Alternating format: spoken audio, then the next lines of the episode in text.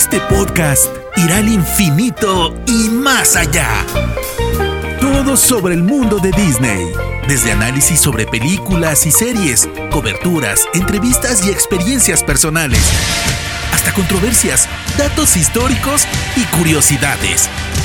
Esto es Experimento 626. Ohana significa familia. Con Diana Su. Bienvenidos y bienvenidas al episodio número 65 de Experimento 626, un podcast que como ya saben está dedicado a todo lo que tiene que ver con el universo de Disney. Yo soy Diana Su, me pueden encontrar en Twitter y en Instagram como arroba guion bajo Diana Su y en mi canal de YouTube que es Diana Su. Oigan, hace mucho que no les hago un podcast anecdótico contando algo sobre alguna experiencia que haya tenido relacionada con, em, pues, con el mundo de Disney. Así que aprovechando que acabo de viajar a los parques de Disneyland y de California Adventure en Anaheim, quiero contarles todo lo que viví estando además en épocas navideñas, los juegos nuevos a los que me subí, en fin, hay mucho de qué hablar y para ello, además, tengo un invitado súper especial que es mi querido Rana Funk, que no había estado aquí en Experimento 626, a pesar de que hemos hecho muchas cosas juntos. Para quienes no lo conozcan, él es uno de los fundadores y directores de Spoiler Time y le doy la bienvenida en estos micrófonos. ¡Wow! ¡Qué, qué, felicidad eh, que me hayas invitado a estar por primera vez eh, en uno de los mejores podcasts que tenemos en Spoiler Time, uno de los que, más eh, nos encanta escuchar y, y información y todo lo del mundo. Impresionante porque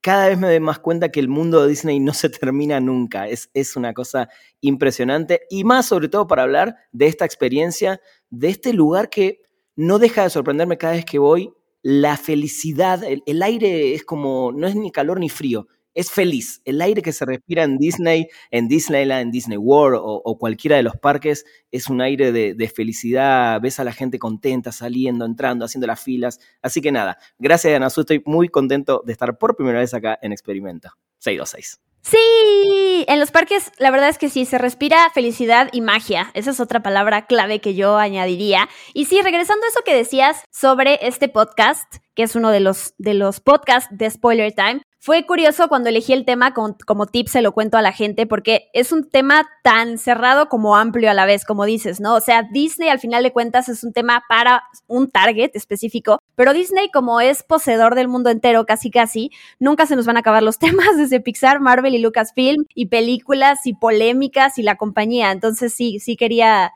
eh, contarlo solo para la gente que luego quiere hacer su propio podcast y elegir de qué tema hablar Creo que algo así que consideren está, es interesante, la verdad. Sí, y además el tema de hoy justamente va más allá de, de si eres o sos fan eh, así de hueso colorado de Disney. O no, porque son los parques, es un parque de diversiones a la larga, con atracciones que tienen que ver obviamente con eh, historias de Disney, películas, series, ahora con todo lo que se sumó de Star Wars, que ya hablaremos, Avengers, pero tiene que ver con ir a divertirse a un lugar, comer, eh, comprar cosas, pasarla bien, entonces creo que va mucho más allá del fanatismo de Disney o no, ¿no? Sí, justo eso. En este episodio vamos a darles información de los, de los parques, eh, pero más allá se trata de compartir la experiencia que acabamos de vivir. Los dos tuvimos la oportunidad de visitar estos dos parques, como ya les dije, y de, pues, transportarlos hasta estos lugares, aunque sea a partir de un podcast, ¿no? Siento que cuando uno comparte, yo estuve subiendo y tú también estuviste subiendo fotos y videos a tu Instagram, a los stories, y mucha gente me escribió diciéndome muchas gracias, pues por compartir esa experiencia que tú estás viviendo, ¿no? A lo mejor algunos o no, o no quieren viajar todavía, o no tienen la oportunidad, cual sea que sea la situación de cada quien, cuando alguien comparte y comparte además con tanta felicidad y magia como lo hemos hecho nosotros, la verdad es que creo que la gente lo agradece. Entonces yo espero que a partir de este podcast se emocionen con nosotros, conozcan, como ya dije, se informen, pero la pasen padre. Tal cual. Y, un solo tip voy a decir de viajes. Cuando uno quiere hacer un viaje, ahorra y lo puede hacer, porque siempre hay un, viejo mito de, no, es carísimo viajar y hacer cosas. Creo que cuando uno se lo propone, para, uno, para eso uno trabaja, eh, hace tareas, hace un montón de cosas, y creo que el viaje a Disney, ya sea a Disneyland como en este caso o a, Disney World en, Florida, eh, vale mil la pena la experiencia. Seguramente muchos que están escuchando este podcast fueron muchísimas veces y van a coincidir en algunas, en otras no, pero el que no viajó nunca, y justo lo decías Diana, qué bueno que ojalá este podcast los incentive a hacer ese primer viaje a Disneyland. Sí, justo hay, hay, personas que me escribieron para preguntarme por el presupuesto, ¿no? ¿Cuánto cuesta ir a Disney? ¿Cuánto cuesta? O sea, ¿qué sugieres? Creo que eso es un podcast aparte, porque de hecho yo me tendría que poner a investigar así números y cosas concretas para poder decirles. Entonces, eso lo dejaremos para otro momento, pero por lo menos sí podemos hablar de los precios de los parques. Entonces, empecemos diciendo algo que a mí me emociona muchísimo, que es que yo jamás había visitado los parques de Disney. Recuerden que específicamente vamos a hablar de los que están en Anaheim, o sea, eh, Disneyland y California Adventure en Navidad, que Navidad empieza en los parques a partir del 12 de noviembre al 9 de enero. En realidad no es Navidad, pero bueno, la decoración empieza en esas fechas justo para poder abarcar la mayor cantidad de tiempo y que la gente pueda aprovechar que, que, todo está decorado de esa manera. Entonces, yo era muy feliz porque yo quería ver un arbolito de Navidad en los parques de Disney. O sea, esa era la primera felicidad que yo iba a tener y justo nos tocó en estas fechas, en esta primera semana en donde ya es Navidad en, estos parques. Y quiero contarle a la gente cómo fue nuestra pues nuestra reservación en tiempos de pandemia, que seguimos en tiempos de pandemia, ¿no? De entrada hay que comprar el ticket para cada uno de los parques y hacer una reservación, que con eso me imagino que intentan controlar la cantidad de gente que va a entrar al día a los parques, todavía hoy en día, que como ya dije, estamos en pandemia. Y pues quería preguntarte a ti, a grandes rasgos, cómo viviste la experiencia de estar con cubrebocas, de, de, estar en este momento súper alerta, como lo hemos estado haciendo desde hace ya casi dos años, de, pues de cuidarse y de seguirse cuidando, que eso para mí ya va a ser para siempre. Sí, la verdad que como nos acostumbramos, bueno, voy voy a, voy a hablar por mí, me acostumbré tanto al cubrebocas. Eh, digo, no lo uso solamente dentro de la casa, es una realidad, eh, pero uno sale y ya solo para bajar a buscar, no sé, un pedido de una comida ya, ya, lo, lo, usa.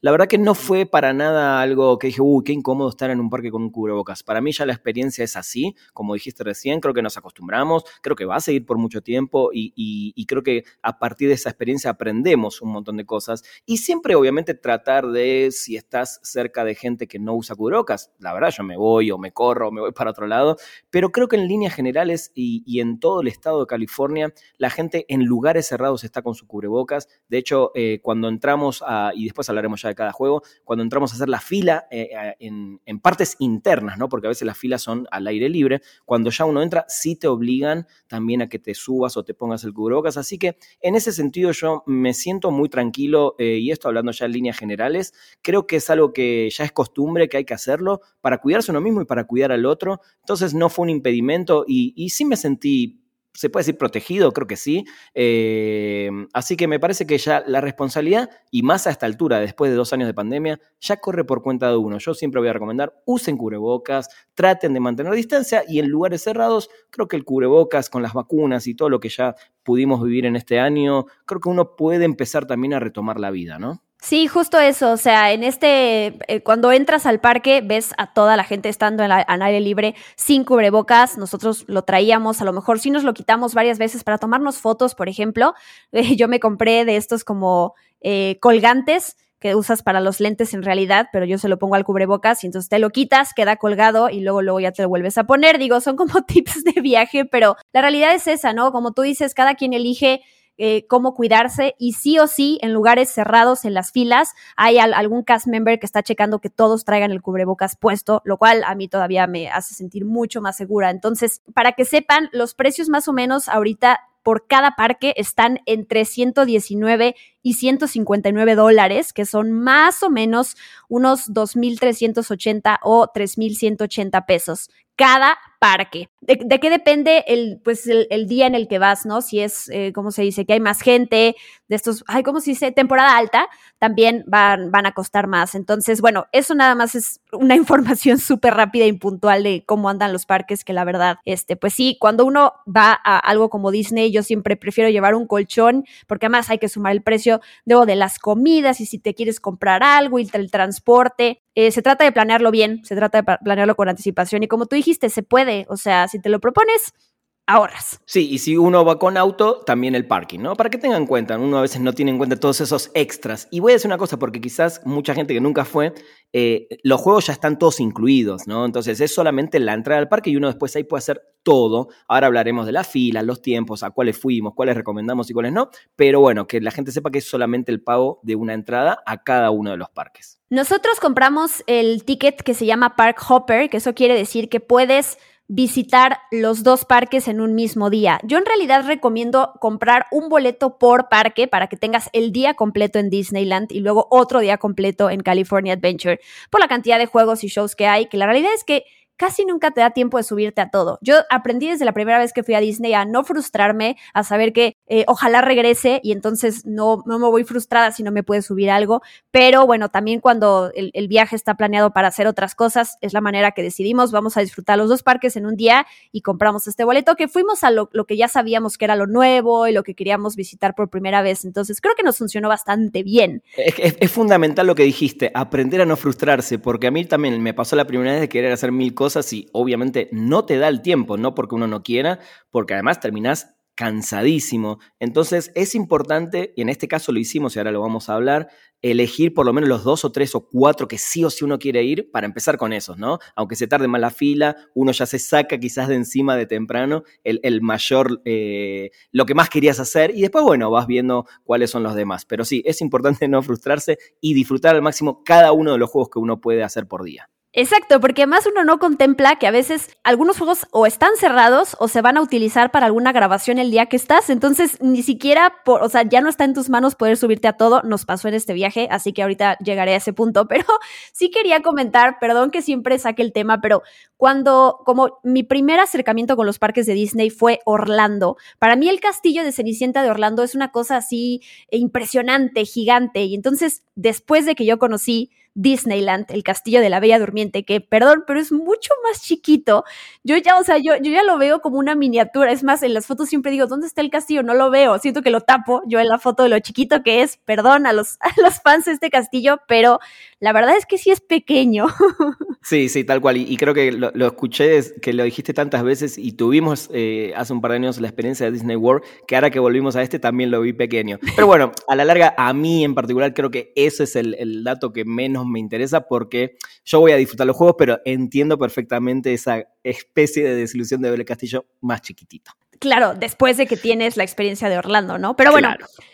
lo primero a lo que íbamos a, a disfrutar, pues era eh, Star Wars Rise of the Resistance, este juego al que no nos habíamos podido subir, ya conocíamos la experiencia de Millennium Falcon, ahorita llego a eso, pero bueno, este juego que además sí es uno de los más concurridos, ahorita lo que está en Disneyland, que va a cambiar eventualmente, es que sigue existiendo lo que se llama Virtual Queue, la, la fila virtual, que es que específicamente para este juego tienes que conectarte a la aplicación de Disneyland a, a las 7 de la mañana para sacar un turno eh, que, te que te asignen un grupo para poder subirte a cierta hora al juego. Si se acaban los espacios a las 7 de la mañana, a las 12 vuelven a abrir eh, la fila virtual y la realidad es que pues no todo mundo entra, ¿no? Eh, Les digo que va a cambiar esto cuando llegue este, este, el sistema de Genie Plus, que vas a poder pagar aparte para poder entrar a Rise of the Resistance, pero bueno, eso ya es otro tema. Se nos olvidó comentar, Rana, que la modalidad en la que fuimos, el Park Hopper, de poder cambiar de, par de parque en parque, ahorita en pandemia es que tú eliges un parque con el que empiezas y a partir de la una de la tarde tú puedes cambiar al otro parque. Entonces, sí, empezamos por Disneyland nosotros y a partir de la una nos pudimos cambiar a California Adventure, que eso es importante. Antes te dejaron cambiar a la hora que quieras. Ahorita en pandemia son así las cosas. Y bueno, platica sobre Rise of the Resistance. Uf, es que son tantas cosas, pero a ver, para mí que soy fan de pequeño, a ver, yo vi la primera película que vi de pequeño eh, de Star Wars en cine cuando salió directamente en Argentina fue el retorno del Jedi, ¿no? El retorno del Jedi. ¿Por qué? Porque yo nací en el año 76, no pude ver Star Wars en el Imperio Contraataca porque tenía tres años, no, no, no, había manera, pero sí ya fue, imagínate, yo crecí siendo muy fan de Star Wars eh, y para mí siempre fue un sueño, tenía los, las figuras, las películas en, en VHS, después en DVD, ahora en Blu-ray, las bandas sonoras. Y siempre el sueño de uno es querer ser parte, o sea, querer ponerse o un traje o pilotar una nave o estar en, en, el, eh, en un ¿cómo se llama? En un crucero imperial, etc. Y este juego, cuando se anunció y, veíamos las los primeros bocetos, dibujos, fotos, que iban a estar los ATT, que iba a estar eh, el Imperio, los Stormtroopers, ibas a estar ahí adentro, wow, la verdad que, que siempre dije, bueno, ojalá llegue pronto ese día eh, de poder ingresar a este juego. Habíamos tenido, y volvimos a hacerlo, ahora lo contaremos nuevamente, la experiencia del halcón, que para mí es la, nave más importante de, la guerra de las galaxias, digamos.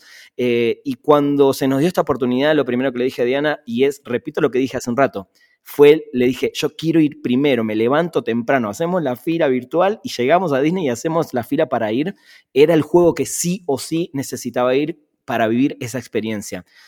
Y wow, la verdad que es impresionante. Eh, entras, no sé si ya querés que hable de la experiencia puntual del juego, ¿no? Uno hace la fila, ahora, Diana contará todo, pero cuando entras, eh, lo primero que sentís es, estás como adentro de una nave imperial, pasa algo que no le quiero spoiler a la gente para que no conoce, pero bueno, ves un par de personajes en una pantalla muy importantes de la saga y se abre una compuerta y aparecen ahí, no sé, 100 soldados Stormtroopers eh, entrando a, esa nave imperial y ahí yo le agarré la mano a Diana y dije, no puedo creer estar viviendo esto. Esa es eh, lo primero que quiero decir, si querés ahora hablamos un poquito más, pero ese primer efecto shock visual que uno tiene al entrar en ese supuesto crucero imperial es impresionante, impresionante. Sí, yo quiero, quiero regresar a ese momento de estrés que vivimos a las 7 de la mañana conectándolos a la aplicación de Disney para ver si nos tocaba turno, porque la realidad es que nosotros, o sea, nuestra, nuestra meta era subirnos a este juego. Como ya les dije, eh,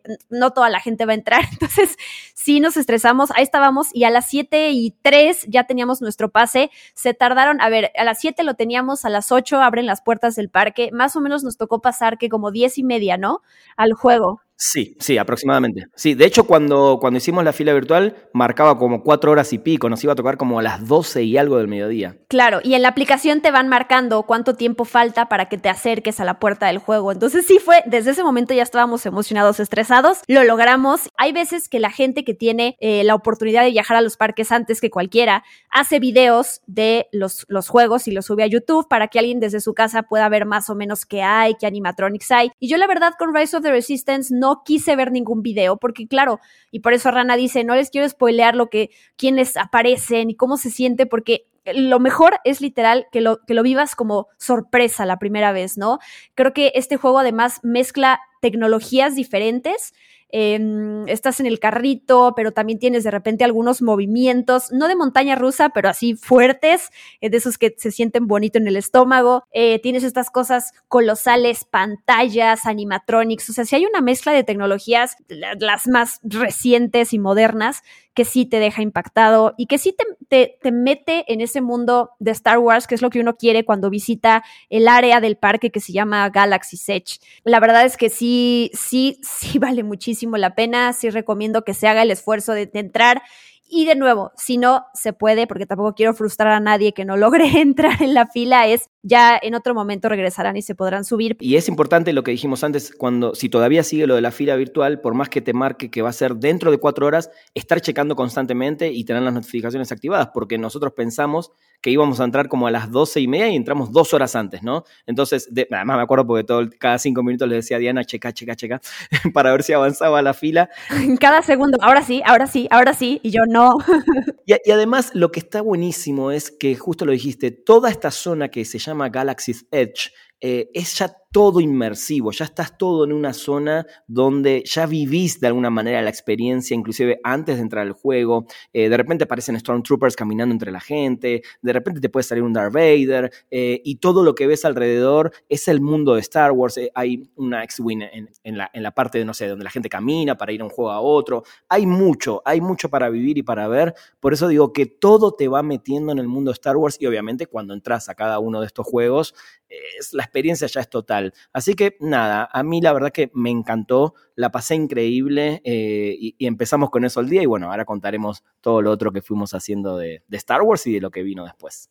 Otro lugar nuevo que visitamos en Galaxis, en Galaxis Edge fue la cantina, porque eh, se necesita hacer reservación para tener una mesa y poder sentarte a comer en la cantina como Dios manda, pero yo no sabía que existen estos walkthrough, que nosotros como entramos temprano al parque, nos acercamos a, a la cast member que estaba en la entrada y nos dijo, si quieren, o sea, alguien los lleva, les da rapidísimo un recorrido por la cantina para que vean, o sea, en, no sé, un par de minutos y se pueden sentar en la barra, piden comida o piden una bebida y se salen. Entonces creo que esa es la manera, si no tienes reservación y no quieres dedicarle tanto tiempo a eso, pero quieres conocer cómo está todo diseñado allá adentro, pues así lo hicimos. Yo pedí la bebida de Jedi Mind Trick, que ya e, eran como las 10 de la mañana y yo la, es una bebida ahí que no sé qué tanto mezcla uvas y tiene alcohol y estaba rica, Rana pidió sin, sin alcohol.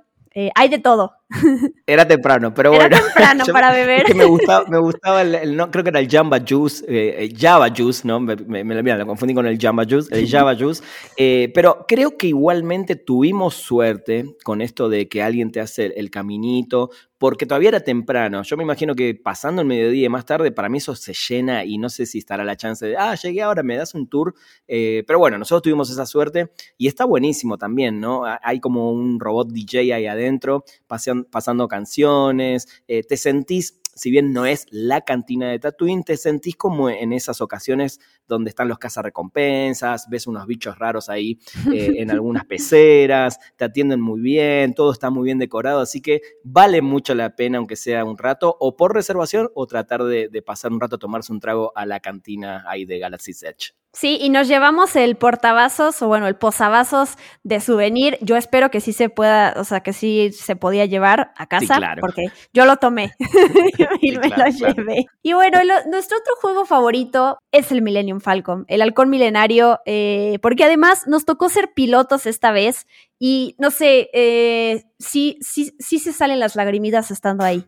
Para mí, yo lo dije antes, eh, el halcón milenario siempre fue mi nave favorita de, Star Wars. Después, obviamente, me gustan otras, pero es la nave de Han Solo, la nave de Han Solo con Chewbacca, tiene, tiene todo un historial, eh, tiene toda una cosa, una mística, estos dos personajes y esa nave, eh, que es la primera nave donde viaja Luke Skywalker a, a, un, a un crucero imperial. Bueno, todo lo que ya saben todos los fans de Star Wars.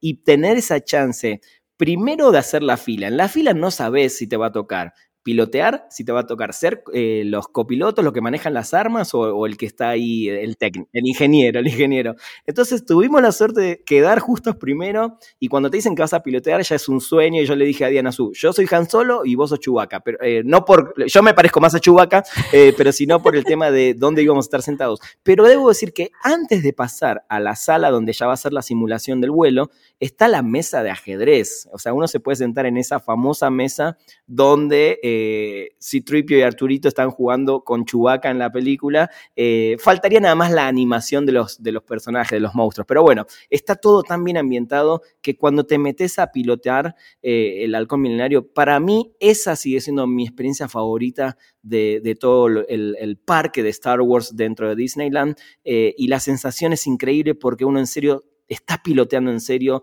la simulación se mueve como uno va moviendo, cuando uno dispara, eh, es impresionante, no, no puedo describirlo con más palabras que impresionante la experiencia del halcón milenario. Sí, porque además, o sea, tú tienes la responsabilidad en nuestro caso de volar la nave, o sea, quienes te ceden el, el poder en ese momento te dicen, o sea, si no haces lo que tienes que hacer y picas los botos, botones que se van prendiendo, van a chocar, básicamente nos dicen, ¿no? Y toda esa inmersión que en realidad es algo distintivo de los parques en general y de todas las áreas que los conforman, pero estar en Galaxy Edge con la música, donde voltees, me encanta además los basureros en los parques, también dependiendo del área donde estás, están pintados de cierta manera, ¿no? O, o estás en el área de Pixar, o estás en Galaxy Edge, o estás en, en Avengers, Avengers Campus, entonces toda esa di distinción que hay en los parques y que te meten a los diferentes mundos, la verdad es que es increíble, por eso yo le tomo foto a los basureros, aunque sea una cosa muy extraña, pero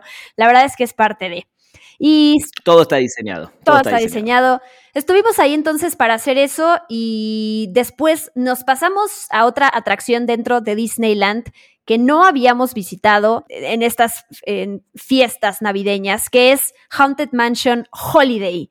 La Casa Embrujada, en estas fechas que les digo, del 12 de noviembre al 9 de enero en Disneyland, se convierte en el juego de The Nightmare Before Christmas, del extraño mundo de Jack. Claro, como esta película mezcla las festividades de Halloween con Navidad, pues es perfecta como esta combinación que hacen. Entonces, el juego es el mismo en cuestión del recorrido, pero los diseños cambian, ¿no? las cosas que están colgando, aparecen Jack y Sally, están en, estos momentos de pandemia que no, no hay meet and greets con los personajes, no te puedes acercar más que de eh, de lejitos a tomarte la foto. Ellos aparecen en esta casa y está Oogie Boogie. La verdad, me, me, gustó mucho porque si bien ya conocía este juego, eh, vivirlo de esta manera se me hace también como de esas cosas que anhelas visitar en los parques cuando vas en estos momentos de Navidad y ay, la música, ¿no? También. Está padrísimo el juego. Sí, recomiendo ampliamente para el que es fan del mundo, del extraño mundo de Jack, que pueda ir en estas fechas, porque la mansión embrujada vale mucho, mucho la pena. El juego original está buenísimo, pero cuando están estos personajes ahí, aparecen todos, aparece. Ay, se me fue el nombre del perro, mira. Eh, eh, Zero.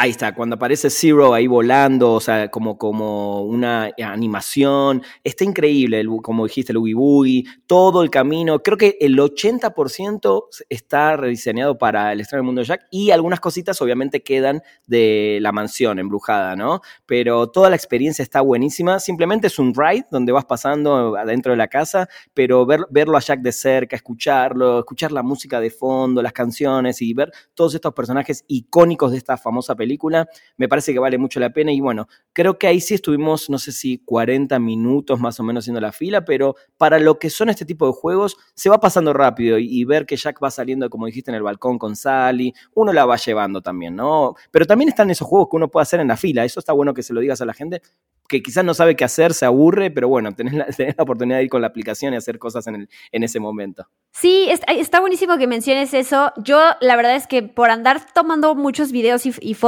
me quedé sin pila muy temprano en el día, entonces preferí poner mi celular en modo avión y ya no lo pude usar más que para tomar fotos y videos justamente y subirlas al día siguiente. Pero hay algunos juegos en donde aparece un letrerito afuera que dice algo así como play de jugar y hay una aplicación que tú bajas y mientras estás en las filas de algunos juegos vas jugando eh, y en las filas hay, por ejemplo, para hacer puntos, para encontrar ciertas cosas escondidas que hacen que la espera pues no sea, no sea tan tediosa, ¿no? Que no estés pensando en que hace calor, que la gente, lo que sea. Entonces, sí recomiendo que vayan con pila o que lleven batería externa porque ya hay muchas filas. Yo, de hecho, en, Toy Story Mania me quedé con las ganas de ver a unas niñitas adelante de mí que estaban jugando con el celular. Yo no tengo eh, pila, entonces no pude jugar, pero se me hace padre eso de Disney, ¿no? Que estén cubiertos en todos lados. Totalmente, totalmente. Así que nada, a mí esa experiencia también me, encantó. Ya habíamos ido a la mansión embrujada, pero bueno, por primera vez, como dijo Diana, fuimos a, a esta época navideña y como saben, el extraño mundo de Jack es Navidad y Halloween. Sí, Haunted Mansion Holiday se llama en estos momentos la atracción. Y de ahí íbamos a pasar, porque nuestro plan se frustró, a It's a Small World Holiday. Tu plan, decir que es tu plan. Sí, bueno, sí, en realidad yo sí amo estos juegos, sobre todo los más, los más antiguos, y quería visitar el It's a Small World Holiday, porque ahí además en el mapa te marca cuáles son los juegos que están eh, temáticos de Navidad. Y justo el día en el que fuimos, estaba, o iban a grabar un especial de Navidad en, de ABC y entonces el juego estaba cerrado y no pudimos verlo, así que sí me quedé con las ganas. Como les digo, esto puede suceder y no te lo esperas. Así que ya tengo una razón, otra razón más para volver a los parques y para poder experimentar, porque It's a Small World, a mí me gusta mucho el de Disneyland específicamente porque meten personajes de Disney en los diferentes países dentro del juego. En Orlando eso no pasa, o sea, no tienes, por ejemplo, a una Jasmine y a un Aladdin en, en Marruecos, por ejemplo, ¿no? O en Hawái a Stitch. Esos personajes solo se ven en Disneyland y no en Orlando, cosa que me gustaría que cambiaran, por cierto, para aprovechar pues que es temático de Disney. Pero bueno, me gustan estos juegos porque todo el legado que hay detrás de ellos y pensar en lo que vivió la gente, el contexto en el que estaban hace muchos años, cuando no tenemos la tecnología de hoy en día y lo que era ver a estos muñequitos, cantar, la paz, la parte de, de la paz y de justo somos un mundo pequeño y hay que cuidarnos. A mí sí me gusta mucho. A ti no te gusta este juego, ¿verdad? ¿Te aburre? No, sí, sí me gusta, pero como lo conocía, preferí ir a otro. Pero ahora ah. que decís eso, que estaban los personajes que en el Disney World no están, ahora sí me quedé con ganas de, haberlo hecho. Ah, ¿ves? Pero igual no íbamos a poder porque estaba cerrado.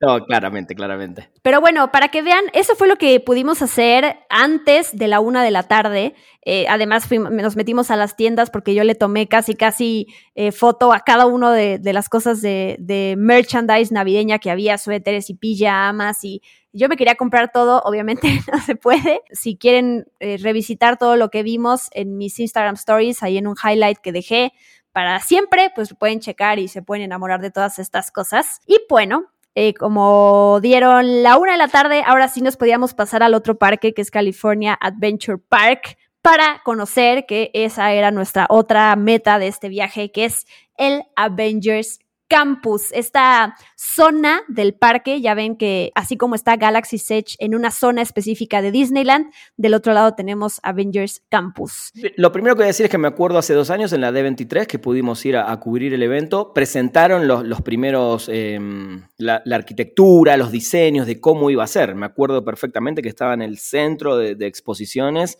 cómo iba a ser el Avenger Campus y se sabía que solo iba a estar acá, ¿no? En California por ahora. Eh, y la verdad que en ese momento cuando lo vi, obviamente eh, con Avengers a full, todavía no había terminado la saga de, los 10 años de Avengers, faltaba creo, no me acuerdo si Infinite War o, la última película en Game, creo que era la única que faltaba para terminar con esta primera etapa, fase. Eh, claro que me llamaba mucho la atención, pero sobre todo se sabía que iba a haber un juego de Spider-Man, al cual mm, me encanta Spider-Man, pero por suerte, y esto lo voy a decir, eh, entonces creo que nos va a costar un poco contar, pero vamos a tener que contar de qué se trata el juego. Yo no sabía, no tenía ni idea de qué se trataba este juego de Spider-Man, al que después pudimos acceder, ahora lo vamos a contar, y me voló literalmente la cabeza. Eh, todo el Avenger Campus está bueno, tiene sus cositas que ahora contaremos, pero definitivamente los dos juegos que están ahí valen los dos muchísimo la pena, ¿no?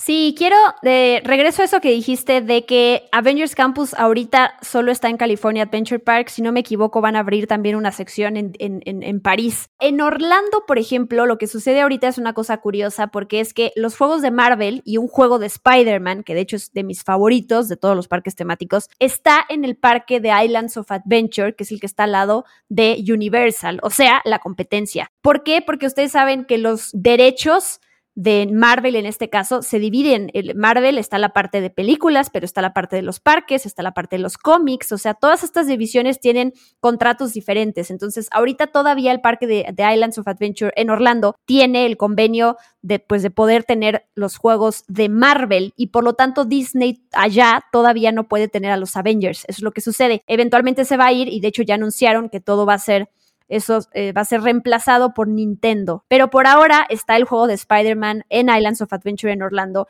Y yo había leído que mucha gente comparaba los dos juegos estos de Spider-Man y que decían que el de Islands of Adventure estaba mucho mejor.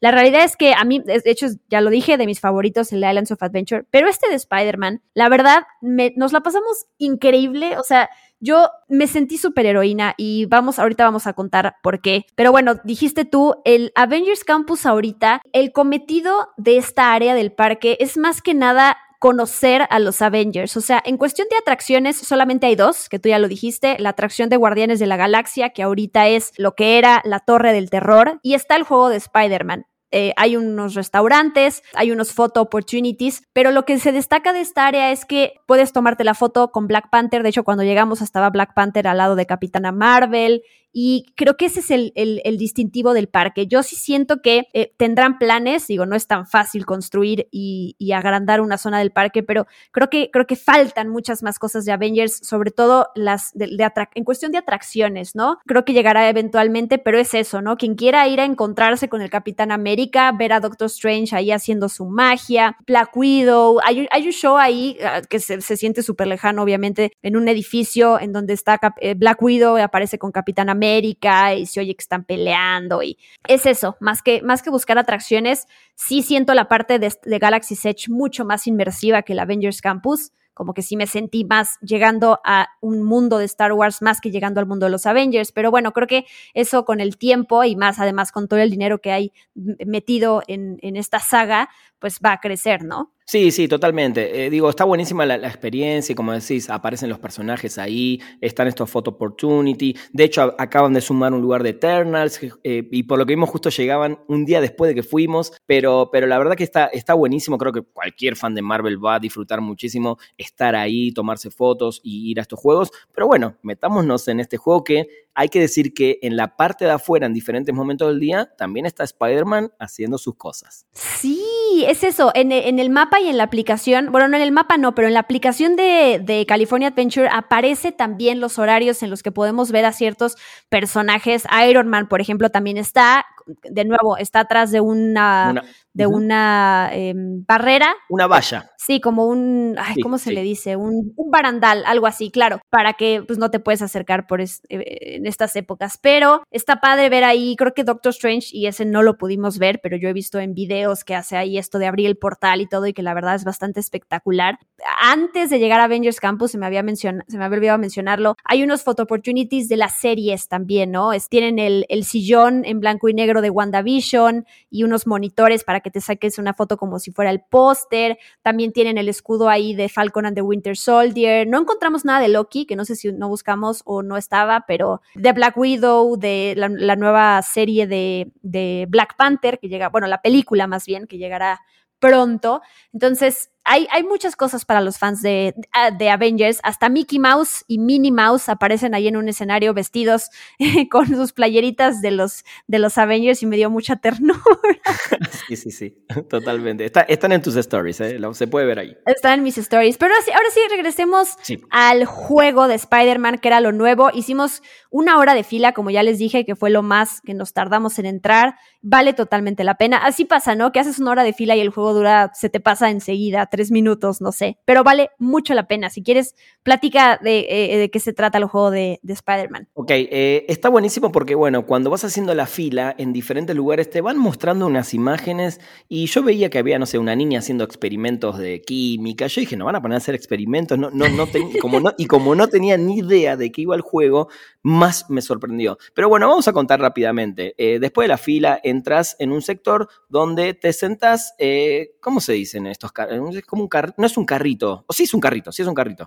Sí, sí, es un, llamémosle carrito, sí, sí, sí. Sí, y entras en grupos, entran dos carritos a diferentes secciones donde el carrito pasa, se abre una pantalla, obviamente una pantalla con toda la tecnología digital, y ahora me van a entender cuando digo con toda, porque no solo aparece obviamente Tom Holland ahí hablándote eh, en una animación, por supuesto, em, sino que te explican lo que hay que hacer y básicamente vas a ir pasando por diferentes pantallas, el carrito se va moviendo y lo que uno va a hacer es básicamente ser Spider-Man. ¿A qué me refiero? Que con sus manos, eh, yo estoy haciendo en este momento el movimiento mientras grabo, con sus manos uno va como disparar con ambas manos a la pantalla para tratar de, destruir a diferentes eh, arañas mecánicas y diferentes cosas que van pasando en la pantalla, pero no solo las destruís, sino que también le apuntas y las traes contra, contra vos, como hace Spider-Man cuando trae a alguien contra él y las va... Con las telarañas. Con las telarañas. Y es impresionante o sea, realmente uno dispara en un lugar a donde apuntó y ahí va la telaraña de manera obviamente eh, digital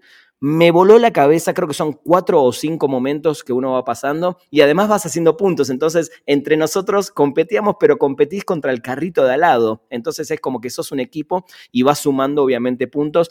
Hicimos un montón de puntos, pero cuando vimos el resultado final al final, el primero del día había hecho no sé si un millón y pico y nosotros con 160 mil dijimos, wow, eh, así que me imagino que esa persona, no sé, o, es el mejor, o era el hombre araña en sí, o, no sé, no me entra en la cabeza, pero nada, eh, la verdad que me pareció increíble la tecnología del juego, me pareció impresionante y de alguna manera poder ser Spider-Man dentro del juego. Sí, el juego se llama Web Slingers a Spider-Man Adventure y para quienes ya estuvieron, por ejemplo, en el juego de Toy Story Mania, es ese mismo formato y esa tecnología. Tú te subes a este carrito, te pones tus lentes 3D y te van moviendo, te, eh, ponen varias pantallas, vas pasando de una pantalla a otra y en este caso tienes que dispararle a unas arañas, pero como ya dice Rana, o sea, literal tienes que hacer esta señal distintiva de Spider-Man como si fueras a sacar una telaraña, pero lo increíble es que si disparas una telaraña, o sea, se ve reflejado tu movimiento en la pantalla, lo hagas lento o lo hagas rápido. Entonces, a mí yo, que además soy Spider-Man, es mi superhéroe favorito,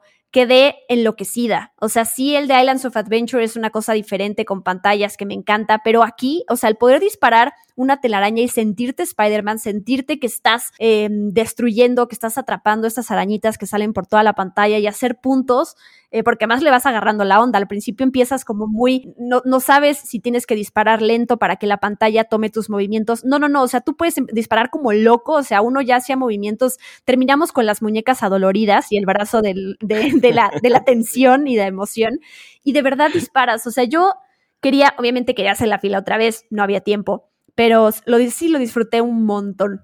Me encantó, la verdad que sí. Eh, y como, como te dije, eh, fui sin saber de qué se trataba y me volví loco.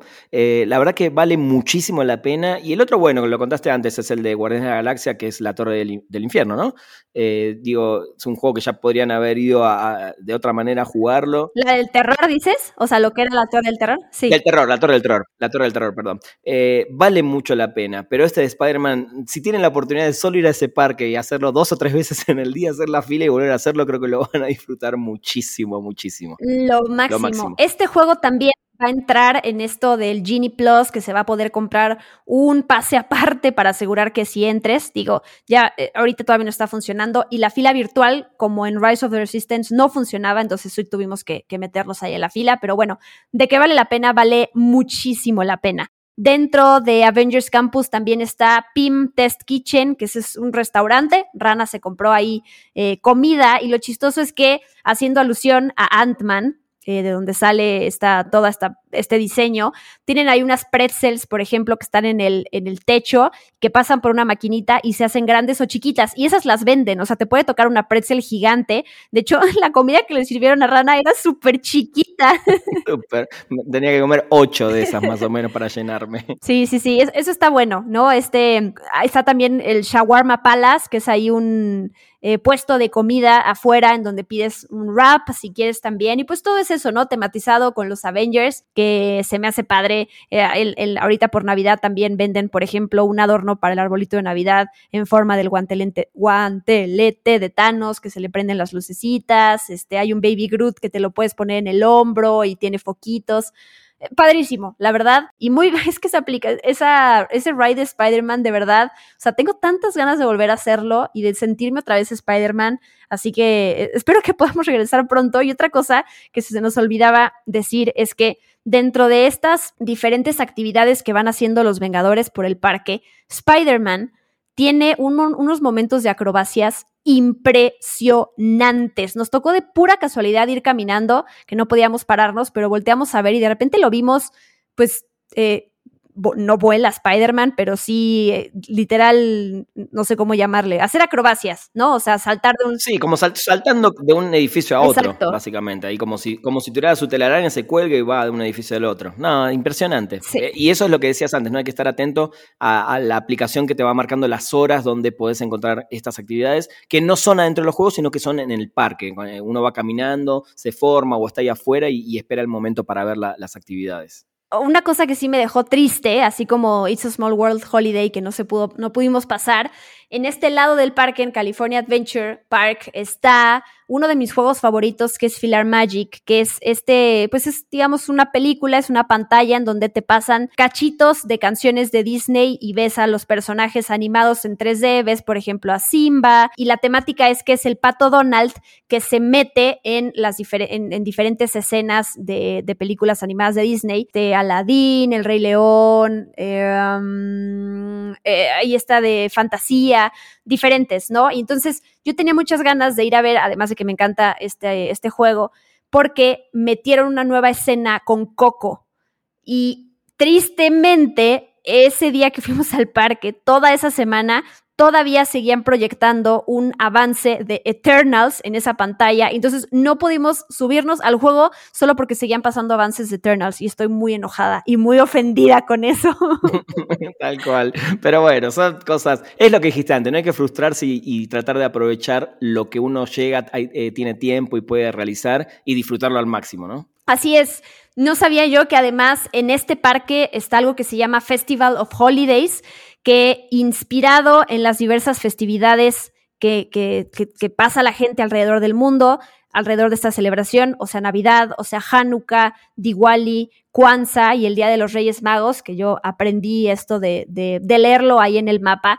Hay música, hay comida, hay shows, hay decoración temática. Entonces, sí hay ciertos restaurantes que tienen la comida digamos, típica de los parques, si te quieres comprar, no sé, una hamburguesa o lo que sea, pero en varios lugarcitos sí encuentras estos menús que están diseñados a partir de una de estas celebraciones, lo cual me encanta, ¿no? Porque si hay algo que tiene Disney además también es la parte de diversidad. Hay un lugar que justo está diseñado para los latinos y metieron un lugarcito en donde se van a poder conocer a los personajes de la nueva película de Disney animada, que es Encanto, va a estar ahí el personaje de Maribel, que no nos tocó verla, pero bueno, que le dediquen a diferentes partes, a culturas y diferentes países eh, y cómo celebran todo este, todo este diciembre, digamos, se me hizo súper bonito. Sí, además hay que tener en cuenta que Disney, eh, quizás lo sabes más vos, Diana, o no, pero debe haber un porcentaje altísimo porque es un lugar hiperturístico de, de gente de otros países, ¿no? Entonces está buenísimo vernos de alguna manera también representados en, en las comidas, en las festividades, en algunos juegos, así que eso es genial. Y, y no sé si nos falta algo, pero que, bueno, el, Pixar, el, la parte de Pixar, ¿no? Que es, mi es de mis favoritas esa. Ah, ya vamos. Ahí, ahí vamos. Sí, nada más quería decir los nombres de estos lugares de, Festival of Holidays. Por ejemplo, hay uno que se llama Viva Navidad, precisamente en español, otro que se llama Mostly Kosher, eh, Mariachi Divas también. Entonces, bueno, está padre también poder disfrutar el parque eh, viendo esto. Antes de llegar a Pixar Pier, que es justo el muelle en donde están los juegos y la mercancía y todo lo de Pixar. Nos tocó ver un desfile, un desfile muy chiquito, pero fue padrísimo también, que hace tanto que no podíamos disfrutar esto. Aparecieron Mickey Mouse, Minnie, Pluto, Goofy, pero también aparecieron los increíbles, eh, vestidos con, gorritos navideños, estaba ahí Frozono. Entonces, sí fue alguien que además intenta visitar los parques, aunque sea una vez al año, con todo esto de la pandemia que no pudo ser. La verdad es que a mí sí sonará muy cursi, pero a mí sí me devuelve el, como el, el, el alma ver estas cosas, ¿no? O sea, es, es, es parte como de, de, mi, de mi vida, de mi respirar una vez al, al año, poder vivir esto. Perdón, pero así lo vivo yo. Está perfecto, se, se, nota, se nota y está perfecto. Creo que algunos, cada uno tiene esos momentos que sí o sí los necesita hacer por lo menos una vez al año. Como tú comprando discos. Hay que decirlo. Por ejemplo. haremos otro programa especial para eso. No creo que en Experimento sea así, pero bueno, sí, es verdad. hay que hablar de la música de Disney. Siempre hay espacio para eso aquí. Totalmente, ya lo haremos. Pero bueno, pasando esta área que se llama Pixar Pier en California Adventure Park, que también es de mis favoritas, porque además nosotros no habíamos visto estas nuevas, eh, estos nuevos juegos y lugares que hay, como por ejemplo la Incredi Coaster, que es la montaña rusa temática de los increíbles, que el, el, juego es como si Jack Jack se hubiera escapado y entonces en diferentes puntos de la montaña rusa lo tienes ahí colgado del techo y lo ves usa, utilizando sus diferentes poderes. Yo, me, hay que decirlo, me subí solita porque a Rana no le gusta subirse. No, no, no es que no me gusta, me mareo te mareas, la te montaña mareas. rusa. Y aparte, si me llego a subir a una, quizás la paso, y, y, pero una vez que baje a los cinco minutos ya me siento mal y ya no me quiero subir nada más, entonces no le quiero matar la experiencia a nadie. Yo de abajo, tranquilo, espero, les tomo fotos. Tú tomando fotos o cuidando las cosas del que se sube. Exacto, tal cual, tal cual. Sí, pero me fascinó. Esa hice que como 20 minutos de fila, la verdad fue rapidísimo. Y sí, me súper encantó. A eso también le añadieron un, eh, un, juego que se llama Emotional World Wind, haciendo alusión a la película de Intensamente, que es como, digamos, como las sillitas voladoras, pero aquí tienen forma de globo, como si fuera el juego de Dumbo, ¿no? Como cochecitos a los que te subes y que van girando, como las tacitas, pero voladoras, digamos, ¿no? Algo así es este juego. También está juegos de feria. O sea, así como tiro al blanco y que haces carreritas y entonces es temático de Toy Story, otro que es temático de la luna, de hecho de este corto de Pixar en donde vemos por primera vez al personaje de, de Luca. Es que de hecho lo que más me gusta del, del, del, Pixar Pier justamente es eso, que parece una enorme feria. Sí. Con los diferentes, con las diferentes películas, con las diferentes temáticas. Eh, y nos tocó, hay que decirlo también, eh, llegando eh, un poco al atardecer. Entonces lo empezamos a ver de atardecer y lo vivimos más de noche. Y la verdad que esa parte en particular todo lo que es las luces, eh, tenés la rueda esta de la famosa rueda con La fortuna. de la fortuna con Mickey Mouse ahí y ver todo eso de noche cayendo el atardecer. Para mí es espectacular. Yo recomiendo que si uno hace este parque, o no, hace los dos, pero que termine ahí, que termine su día en esta parte. Bueno, después están los fuegos artificiales y los desfiles, pero ver esto de noche para mí es espectacular. Creo que tiene todo el- el- el- el- la vibra para que se disfrute más con la iluminación, más que hacerlo de día. Sí, totalmente de acuerdo. Las fotos que puedes sacar ahí, eh, o si fueron temprano, regresen de noche porque sí se, se ve diferente. Hay también un puesto de hot dogs que se llama Angry Dogs y que sale el personaje este de furia de, de, de intensamente. Que todo, Sí, claro, sí. todo es temática de, de, de Pixar, ¿no? En las tiendas, todo lo que tienen ahí es de quiero todo. Ahí este, está este libro de, de famosísimo de Op. Está por fin más mercancía de Ratatouille. Aquí no hay juego de Ratatouille, está en, en Epcot, en Orlando y está en Disney París, pero por lo menos ya trajeron algunas cosas que venden allá. Entonces es bonito. Digo, yo no compro todo, pero por lo menos yo le tomo fotos a las cosas y ya con eso siento que lo compré y me lo llevo con fotos. Tal cual, Sí. tal cual. Eh, ¿Qué más tenemos? Una, una tienda que se llama Knickknacks que hace alusión a este cortometraje del el muñequito de nieve que está encerrado y que quiere salir a fuerzas y que termina en la pecera. Entonces, todo ahí pues es de Pixar y además me gusta que sí está grande el espacio, ¿no?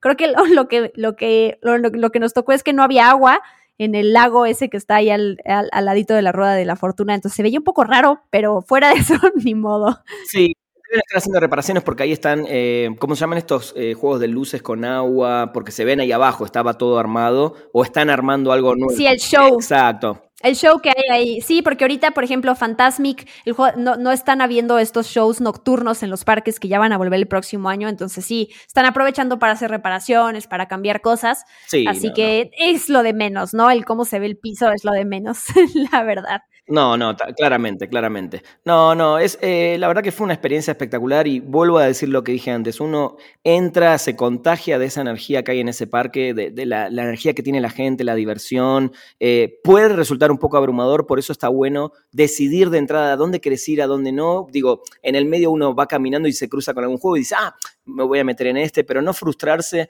nunca porque la realidad es que no te da el día para, para hacer todo. Eh, son recorridos largos, son muchas, eh, mucho tiempo también en, en espera de los juegos, el momento que uno también quiere sentarse, comer, descansar un poco, hay que llevarlo lo mejor posible, pero nunca frustrarse y de última, nada, siempre está la posibilidad de volver, ¿no? Sí, ahí en Pixar Pier nos subimos a Toy Story Mania, como ya había contado, eh, y seguimos caminando, viendo, disfrutando ahí el diseño de Navidad que hay en todo el parque. Está, por ejemplo, hay una estatua gigante, lo, lo único que hay de, de Tierra de Osos, de Brother Bear, que está Koda y Kenai, que les pusieron ahí unos eh, lucecitas y unas cosas navideñas. Y bueno, terminamos, cerramos el parque subiéndonos al juego de Sorin, que además era la primera vez que se subía Rana y que no se llama papalote, se llama, ¿cómo se llama donde te subes? Parapente. Para parapente, eso, siempre me confundo.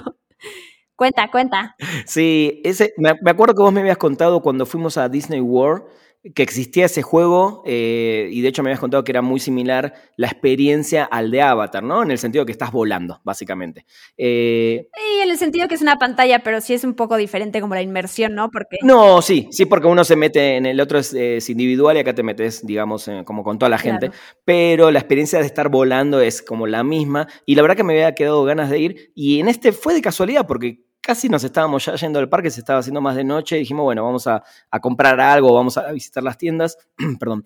Y, y la verdad que es espectacular la experiencia de sentarte ahí. Se levanta este como estas sillas donde uno se sienta, pues son sillas, eh, y realmente te hacen visitar diferentes partes eh, icónicas del mundo. No sé, ahora se me viene a la cabeza las cataratas del Iguazú, que es en una frontera entre Brasil y Argentina, eh, la muralla china, y uno va como volando en ese parapente de alguna manera, y fue algo tierno, voy a contar, nos tocó al lado un niño con su mamá, un niño chiquito, tendría, no sé, cuatro o cinco años, y él tenía sus, sus piecitos ahí, estaba sentado normal, y en un momento cuando este parapente parece que va a, ir, eh, no sé, eh, a- a por, encima del océano y te vas a cruzar, no sé, con un oso polar y, y ves eh, nieve o ves agua, él levantó los piecitos porque, claro, pensaba que estaba volando realmente. Se ve tan, tan bien, y eso me dio mucha ternura, y ahí te das cuenta también cómo los niños eh, disfrutan también de algo que nosotros obviamente sabemos que es una animación, que estás ahí,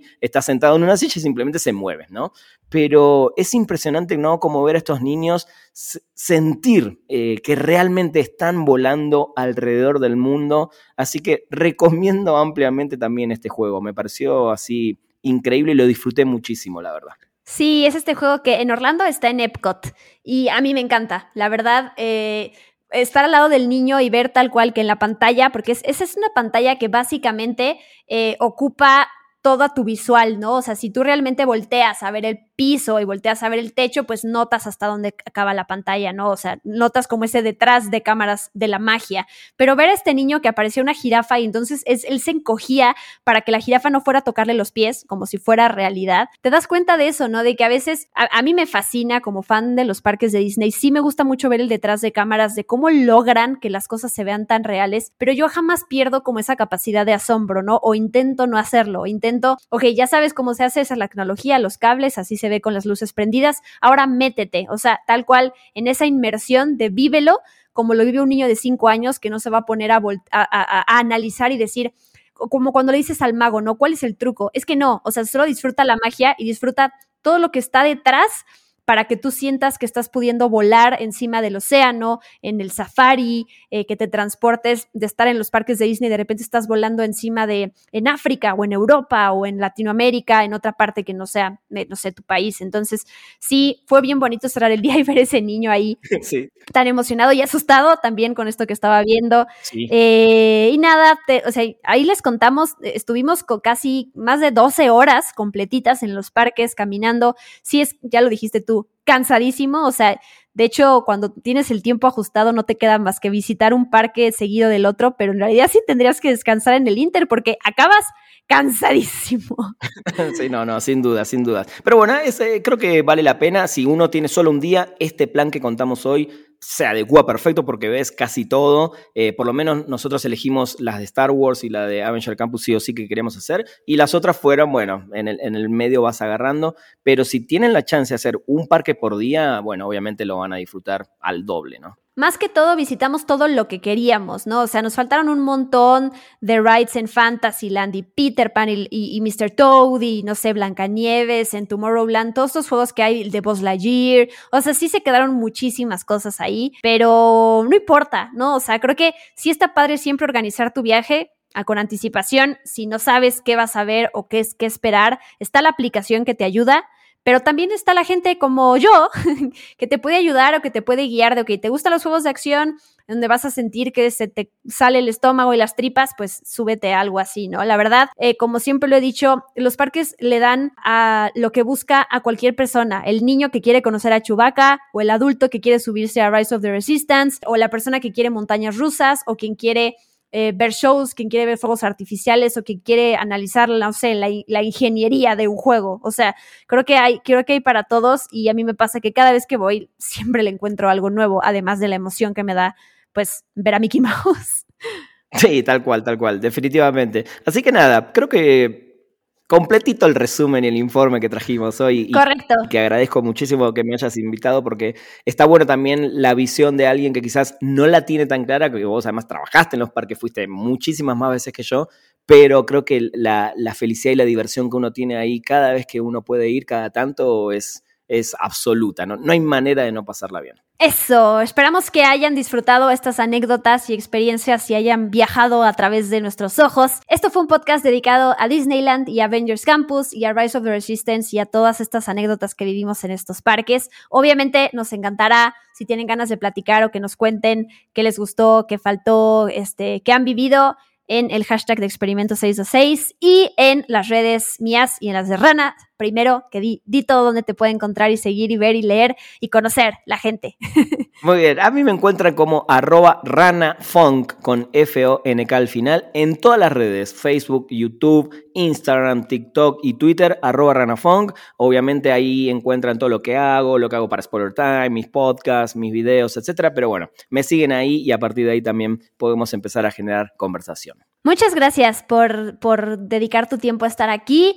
Ya no voy a spoilear de qué hablaremos eventualmente tú y yo, pero tiene que ver con música y tiene que ver con una galaxia muy, muy lejana. Entonces, nada, cada quien saque sus conclusiones de qué se podría tratar.